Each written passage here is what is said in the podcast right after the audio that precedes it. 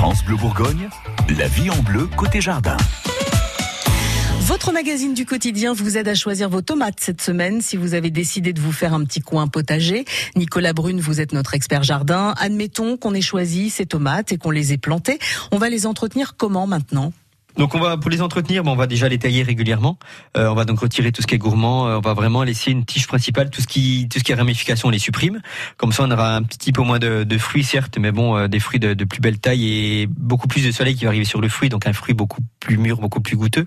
on va les arroser, mais pas trop pour bien qu'elles aient du goût. Donc quand on dit arrosage, on va arroser plutôt au pied. Donc plutôt si on veut mettre euh, un arrosage, on peut mettre un système de goutte à goutte par exemple. On évite d'arroser le, sur le feuillage, ça évitera le, euh, déjà des développements de, de mildiou. Ça mhm. c'est toujours très très compliqué.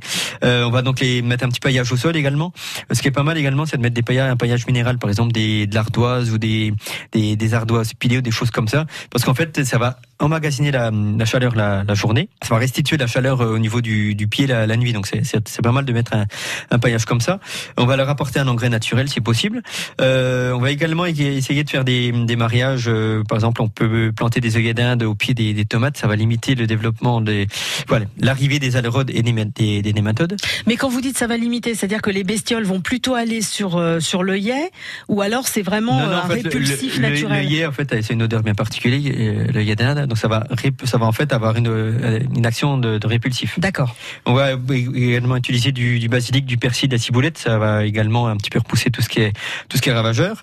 Et donc tout ce qui est maladie, donc à bien surveiller, donc le, le mildiou bien sûr. Donc le mildiou, moi ça ça vient un petit peu du, du temps quand on a des, des, alternances de chaleur, d'humidité, tout ça. Quand il y en a sur les vignes, il y a sur les tomates, il y en a partout. Donc ça c'est vraiment très très compliqué. On peut le on, peut, le traiter par exemple à la bouillie bordelaise. On peut ben il y y a deux trois choses à faire. Il y a des variétés qui sont plus ou moins résistantes, mais bon ça c'est ça reste quand même.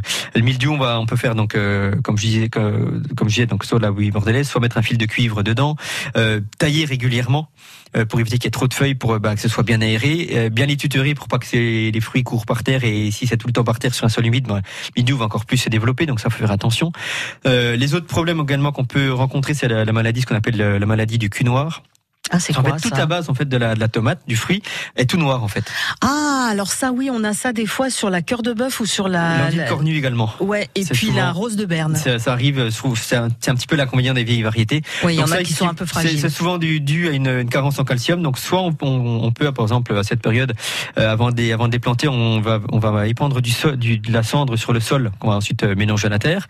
Soit également, on va donc mettre des engrais assez riches en potasse, notamment le de cali qui est un engrais très très riche en potasse. Donc ça, ça va limiter le développement du de cette, euh, cette maladie. Puis après, on va surveiller euh, bah, tout ce qui est tout ce qui est puceron, tout ce qui est nématode.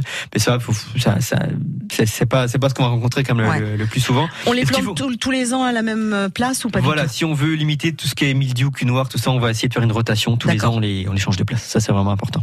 Et alors, franchement, le plaisir de cueillir vos tomates du jardin, ça, c'est irremplaçable. Les conseils de Nicolas Brune sont à retrouver sur euh, francebleu.fr. Dans une heure, Gilles Sonnet, notre expert en plantes d'intérieur, nous comptera fleurette avec un bouquet de pâquerettes. France Bleu, Bourgogne.